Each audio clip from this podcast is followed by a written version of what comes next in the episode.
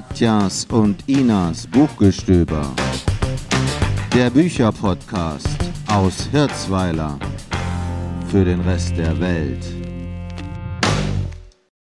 Liebe Zuhörerinnen und Zuhörer, herzlich willkommen zur fünften Folge unseres Bücherpodcasts Katjas und Inas Buchgestöber. Hallo, ich bin Ina. Und ich bin Katja und wir begrüßen euch aus unserem Studio in Hirzweiler. Natürlich mit zwei Metern Abstand. Und zum Glück ist das Studio auch groß genug. Ähm, und unser Tontechniker, der noch gerne anonym bleiben möchte, sitzt sogar noch weiter weg. Warum machen wir diesen Podcast, Katja? Weil uns Lesen Spaß macht und wir gerne über Dinge reden, die uns Spaß machen. Wir lieben Bücher und ihr bestimmt auch. Und wie wollen wir das machen? In diesem Podcast wollen wir euch in 14-tägigem Rhythmus immer donnerstags ein paar Bücher vorstellen, die wir entweder beide gelesen haben oder die nur Katja gelesen hat oder die nur Ina gelesen hat. Wir suchen Bücher aus, die zum einen auf der Bestsellerliste stehen, aber auch Bücher, die etwas unbekannter sind oder auch schon etwas älter und die mehr Aufmerksamkeit verdienen. Heute haben wir ein spezielles Thema. Es geht um Bücher, in denen Bücher eine Hauptrolle spielen. Unter dem Motto Das Buch im Buch haben wir sehr unterschiedliche Bücher ausgesucht, die wir euch heute vorstellen wollen.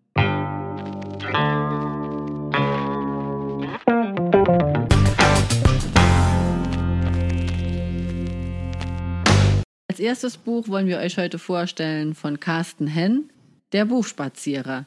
Erschienen im Verlag Pendo im November 2020. Es ist ein Hardcover-Buch mit 220 Seiten.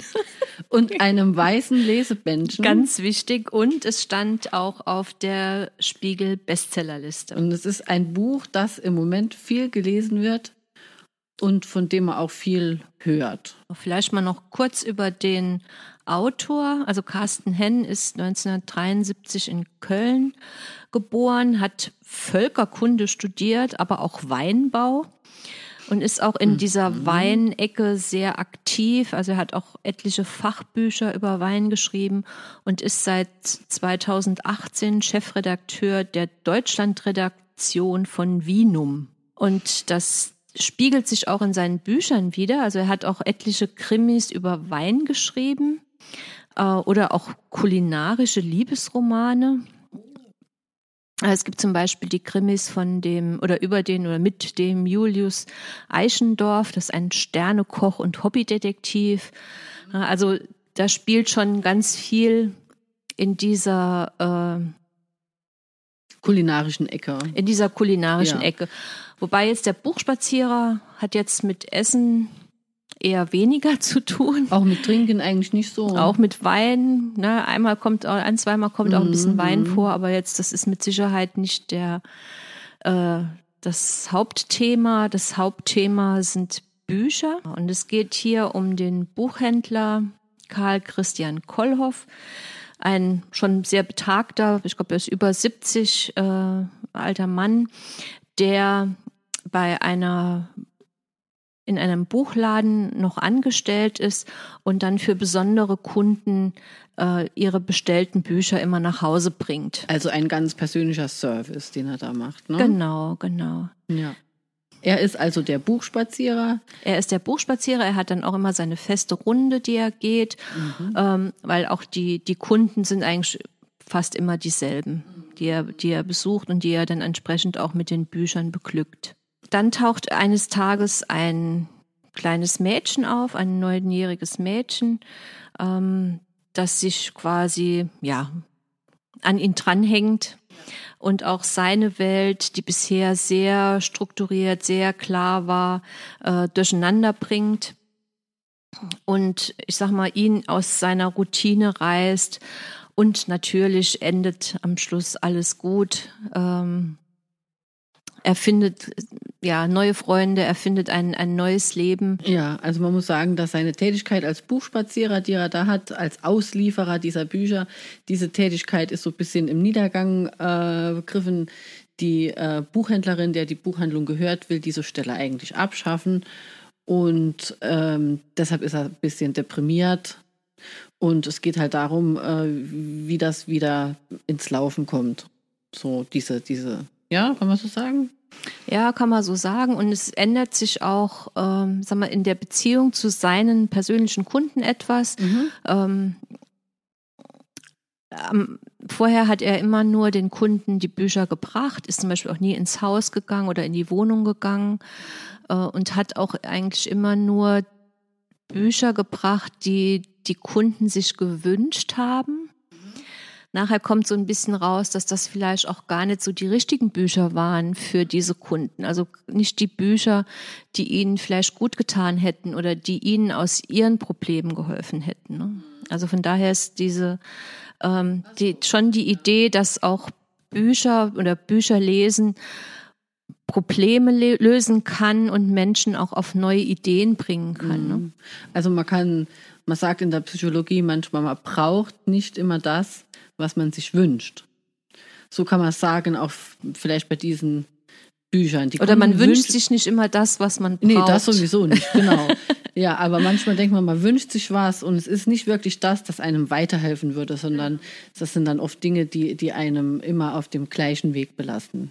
So scheint das auch bei diesem Buch zu sein. Und dieses Kind, das sich ihm anschließt, äh, das öffnet natürlich alle Herzen diese Rolle gibt es ja des Öfteren in, in der Literatur auch, die, die diese Rolle des Kindes, äh, das irgendetwas in Bewegung bringt und äh, die Dinge ins, ins Positive wendet. Genau, ich denke, der Klassiker ist dann der, der kleine Lord. Der kleine Lord. Auch bei Heidi gibt es das, dieses Thema mit dem Großvater. Also es gibt da eine, eine Menge Filme und Bücher, äh, wo dieses Motiv drin vorkommt. Und das war hier auch so. Wie hat dir denn das Buch gefallen, liebe Ina? Also es liest sich, es liest sich gut. Es ist halt auch so ein, ich sag mal so ein Appetithäppchen. Mhm. Äh, die 220 Seiten lesen sie schon relativ schnell. Mir ist es ein bisschen zu glatt, ein bisschen zu süß. Ähm, das Mädchen sagt natürlich auch immer genau das Richtige, macht immer genau das Richtige. Ja, ja. Also mir ist ein bisschen zu glatt. Zu glatt. Da kann ich nur zustimmen. Also ich hatte schon in der Mitte das Gefühl, man weiß so ein bisschen, worauf es ähm, hinausläuft. Das ist wirklich zuckrig, süß, wie so ein Appetithäppchen, genau. Mhm.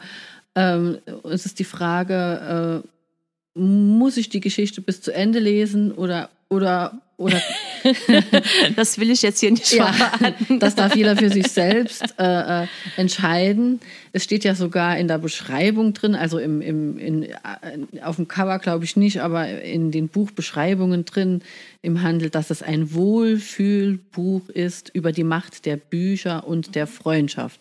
Also es ist wirklich ein, ein Wohlfühlbuch. Äh, und man muss sich wohlfühlen wollen, wenn man es liest. ja, ich denke, das trifft, also die Beschreibung trifft schon sehr gut. Ja. Ähm, wie gesagt, liest sich schön, ist auch vom, vom Outfit her schön, also vom Cover und so weiter, ist auch mhm. nett gemacht. Genau. Ich denke, das ist äh, eine gute Empfehlung in Corona-Zeiten, wenn man so viel äh, beunruhigende Dinge hört, kann man auch dann auch mal ein Buch lesen, in dem nicht so viele beunruhigende Dinge vorkommen. Nicht so viele Morde oder ja, ja Todesfälle, genau. kein Krimi, genau. kein Blut, nichts. Ne? Also eine Empfehlung von uns für Menschen, die sich gerne mal eine Zeit lang wohlfühlen wollen. Von Carsten Henn, der Buchspazierer, erschienen im Verlag Pendo im November 2020.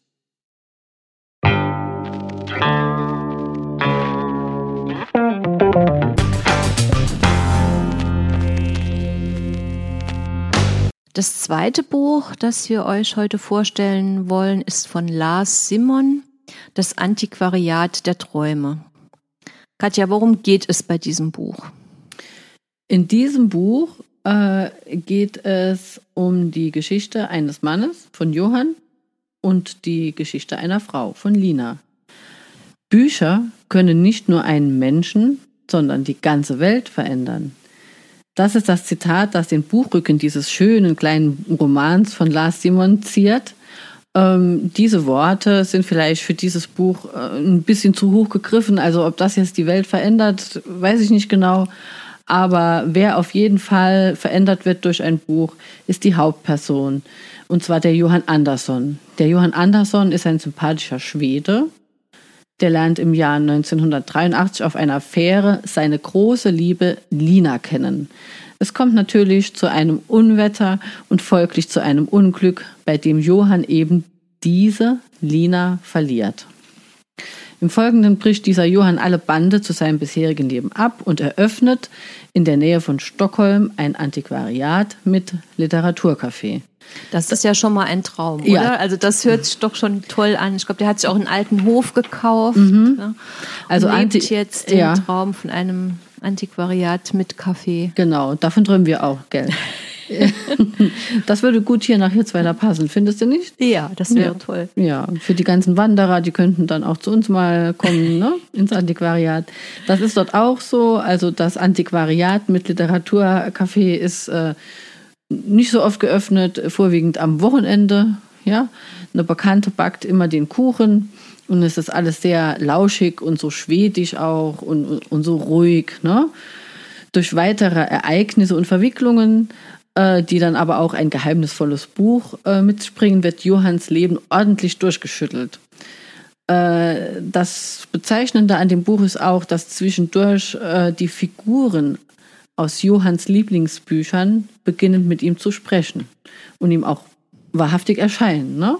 Ja, zum Beispiel der William von Baskerville, ne, von Echo oder Sherlock Holmes oder Cyrano de Bergerac oder Pippi Langstrumpf. Ja, und diese Figuren sind es auch letztlich, die Johann auf den Pfad der Erkenntnis bringen. Also er ist irgendwie innerlich immer noch auf der Suche. Er kann nicht so richtig glauben, dass diese Lina wirklich verschwunden ist.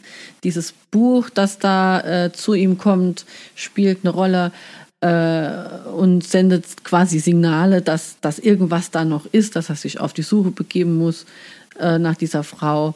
Und er trifft dann ein paar Entscheidungen, ob das dann die richtigen, richtigen sind, das äh, sie- sieht man dann am Ende des Buches, da wollen wir auch nicht so viel verraten. Und zum Autor, möchtest du was sagen? Ja, also Lars Simon ist nicht sein richtiger Name, es ist nur ein äh, Pseudonym. Er ist 1968 geboren und hat äh, auch mehrere Jahre in Schweden gelebt.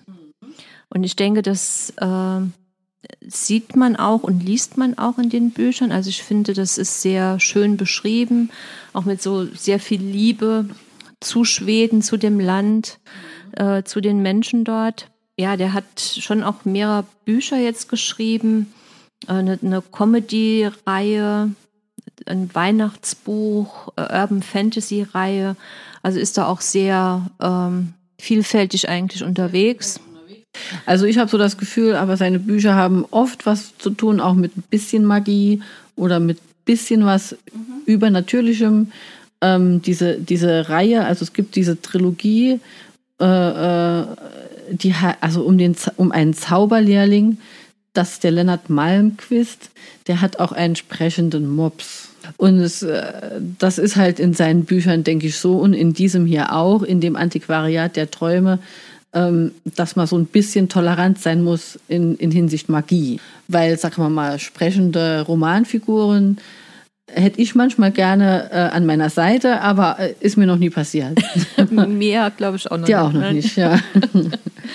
ja, da muss man sich schon ein bisschen, ein bisschen reinfinden. Mir ging das so. Aber es ist ein sehr, sehr schönes Buch und sieht auch sehr, sehr schön aus. Ne? Mit so schönen Verzierungen. Das gefällt mir gut. Das Buch ist erschienen äh, 2020 im DTV-Verlag.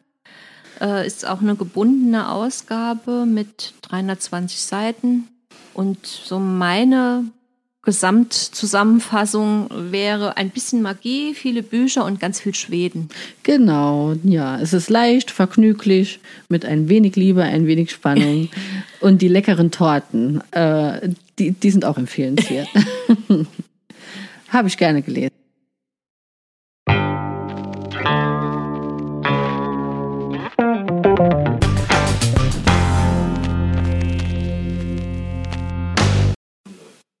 Das dritte Buch, das wir euch heute vorstellen möchten, äh, heißt Die verborgenen Stimmen der Bücher von Bridget Collins, übersetzt aus dem Englischen von Ulrike Seeberger.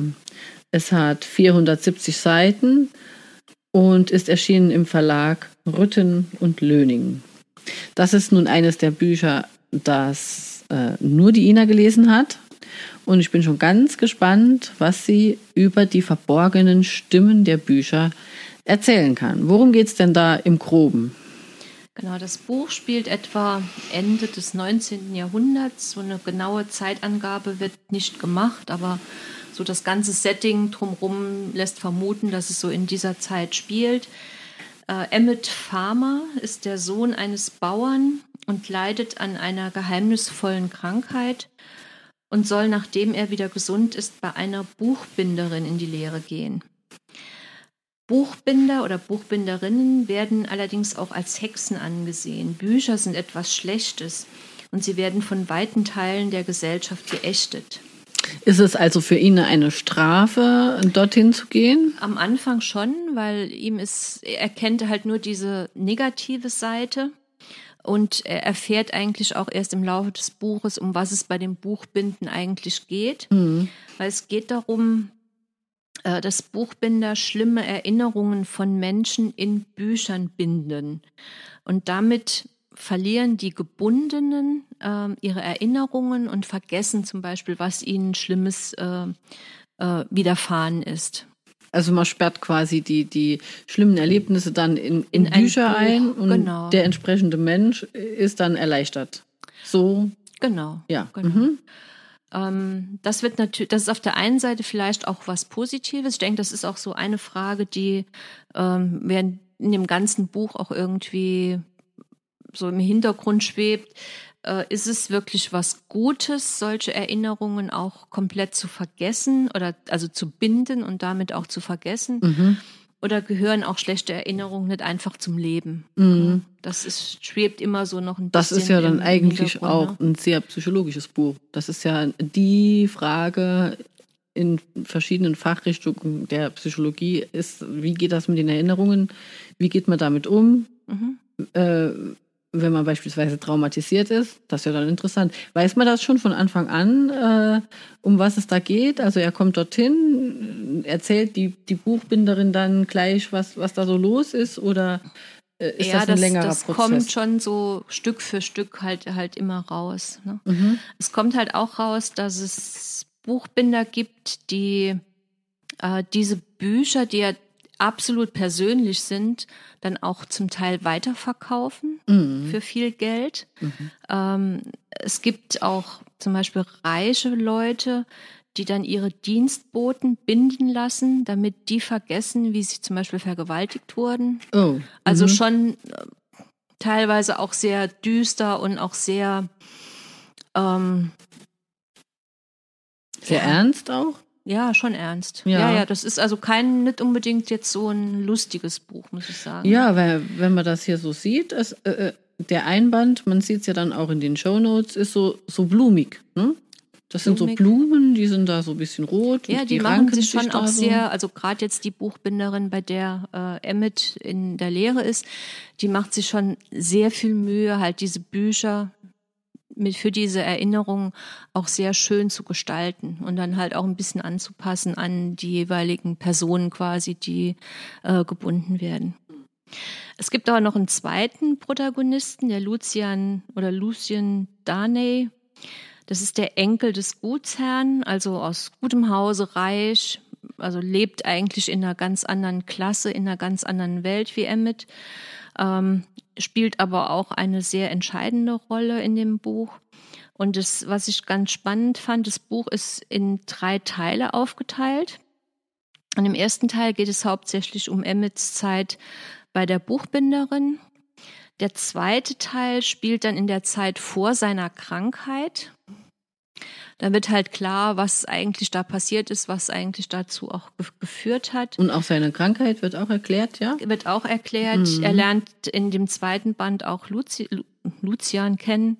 Und dann der dritte Teil äh, wird dann von aus Sicht von Lucian beschrieben und knüpft dann auch zeitlich an den ersten Teil wieder an. Ne? Mhm. Also es ist so ein mhm. bisschen vor und zurück, mhm. aber ich finde es sehr, sehr spannend. Also es werden sehr ernste Themen auch thematisiert, äh, verschiedene Formen von Missbrauch, Inzest, Selbstmord, Alkoholismus. Oh, nee, also danach, ja, danach also- sieht's wirklich nicht aus, ne?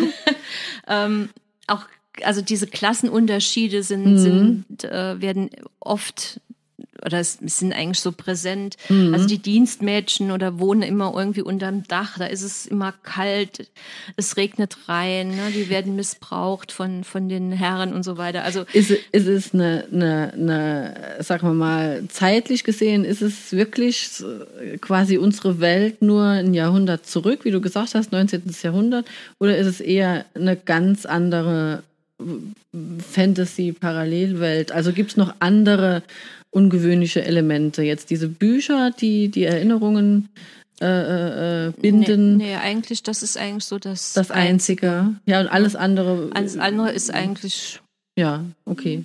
normal. Äh, normal, äh, normal wie es im 19. Jahrhundert. Ja. Oder, genau. Aha, okay, interessant. Also ich ja. fand's, ähm, finde auch die, die Sprache in dem Buch sehr schön. Am Anfang ist es vielleicht so ein bisschen zäh. Da weiß man noch nicht so, um was geht's überhaupt. Da gibt's halt so ganz viele Andeutungen. Aber dann nimmt es wirklich so Fahrt auf und man kann's, also ich konnte es nur schwer, äh, schwer weglegen. Und was ich noch gar nicht erwähnt habe, es gibt auch eine überraschende Liebesgeschichte, eine große Liebesgeschichte, die sich dann auch ja, fast durch das gesamte Buch zieht.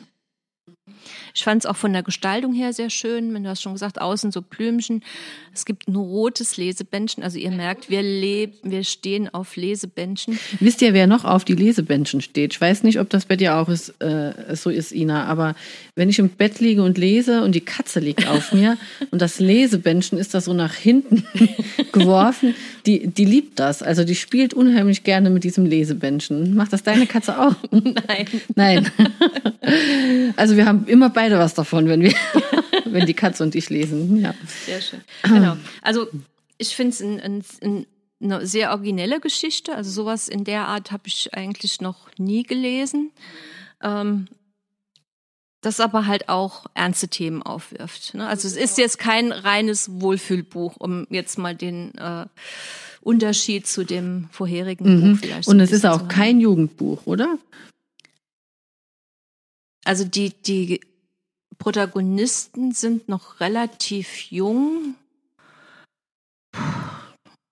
Kann man vielleicht lesen, so ab, Ja, was würdest du sagen, 14, 15? Ja, sollte Ja. man schon. Also drunter eher nicht. Ich glaube, drunter wäre es, glaube ich, eher ein bisschen verstörend auch. Ja, ist ja auch wichtig mal zu sagen, ne? wenn die Protagonisten so jung sind, dann äh, denkt man manchmal, das wäre ein Jugendbuch und dann kauft man das und dann äh, ist das vielleicht noch ein bisschen zu viel für jemanden, der jetzt noch jünger ist wie 15 oder so. Ne? Ja, Also mir hat es sehr gut gefallen. mhm. Äh, da würde ich auch mal lesen, ne? würde ich auch mal reinschauen. Mach das. Ja. Ich kann es empfehlen. Danke. Das war von Bridget Collins, Die verborgenen Stimmen der Bücher, ein Roman äh, übersetzt von Ulrike Seeberger, erschienen bei Rütten und Löning. Wann? Wann ist es erschienen? Äh, in Deutschland 2019. 2019.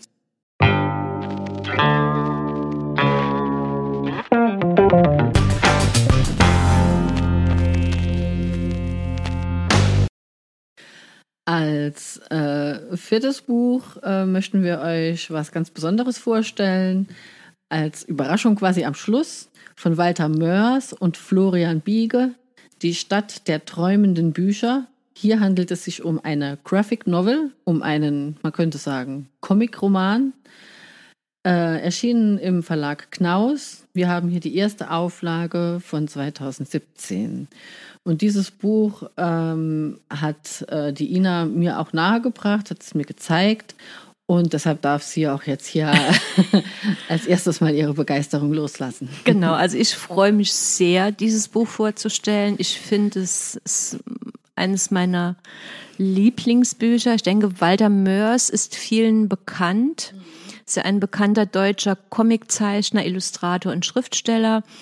Er ist zum Beispiel der Erfinder der Figur des Captain Blaubeer und ähm, bekannt auch das kleine Arschloch oder der Phönik. Ne? Also das sind alles Sachen, mit denen er sehr bekannt ist.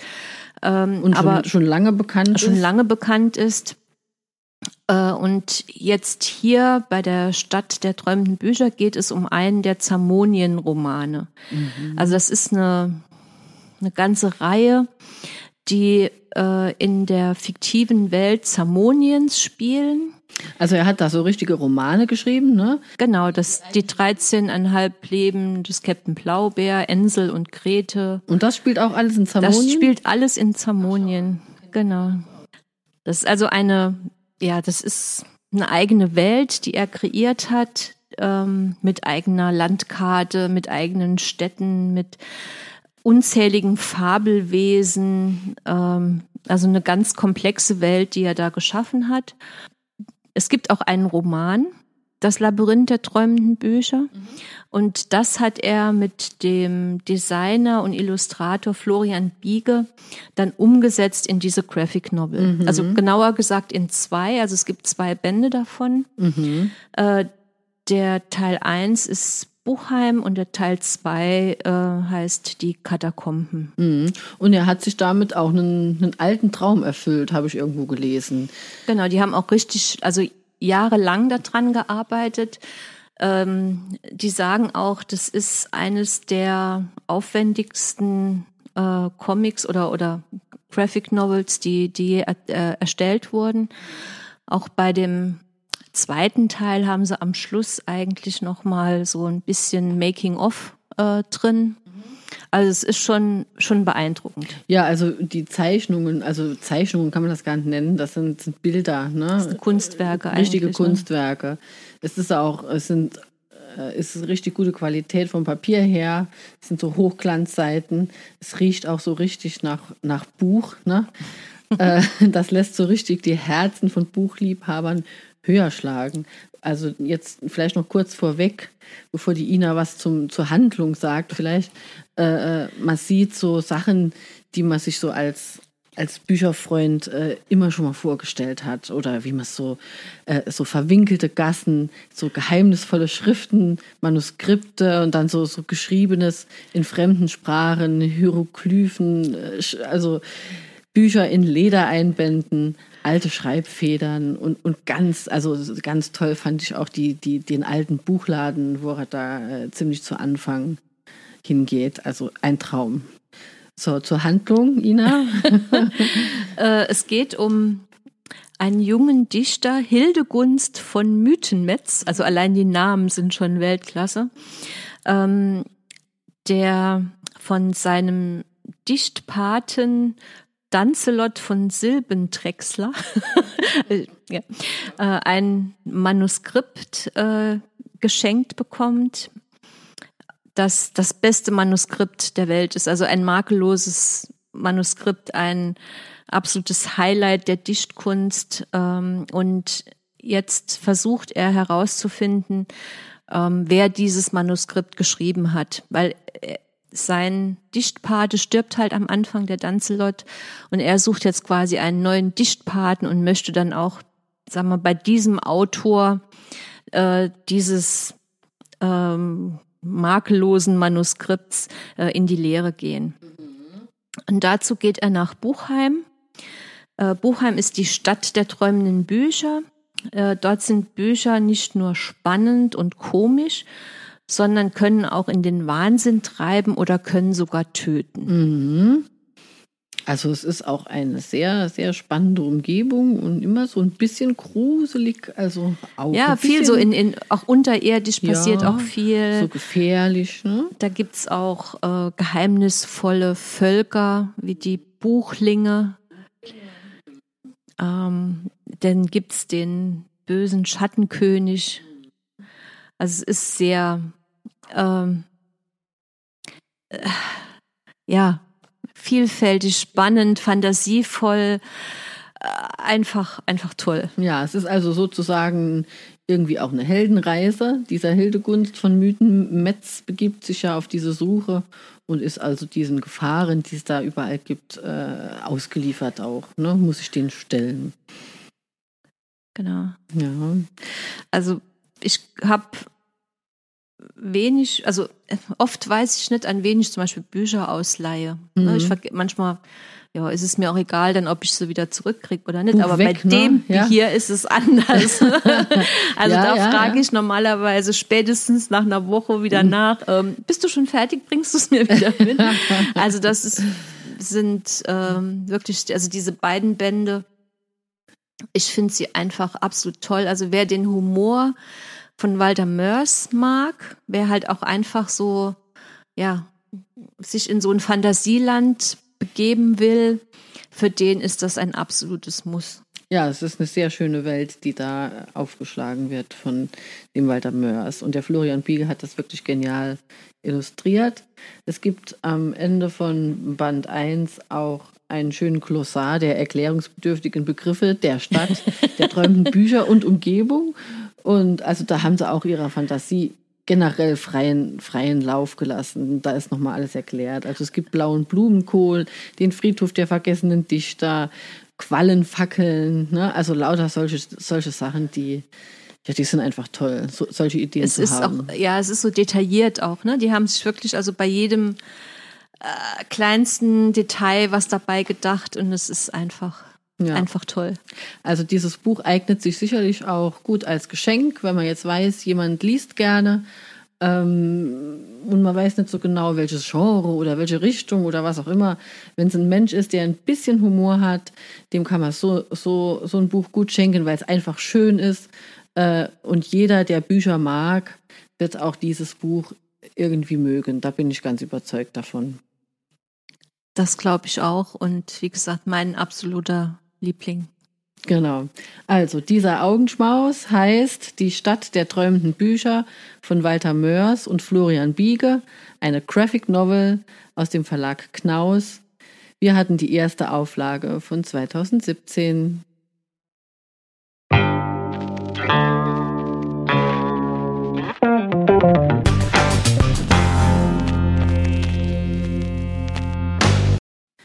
Zum Ende haben wir noch ein paar Infos für euch.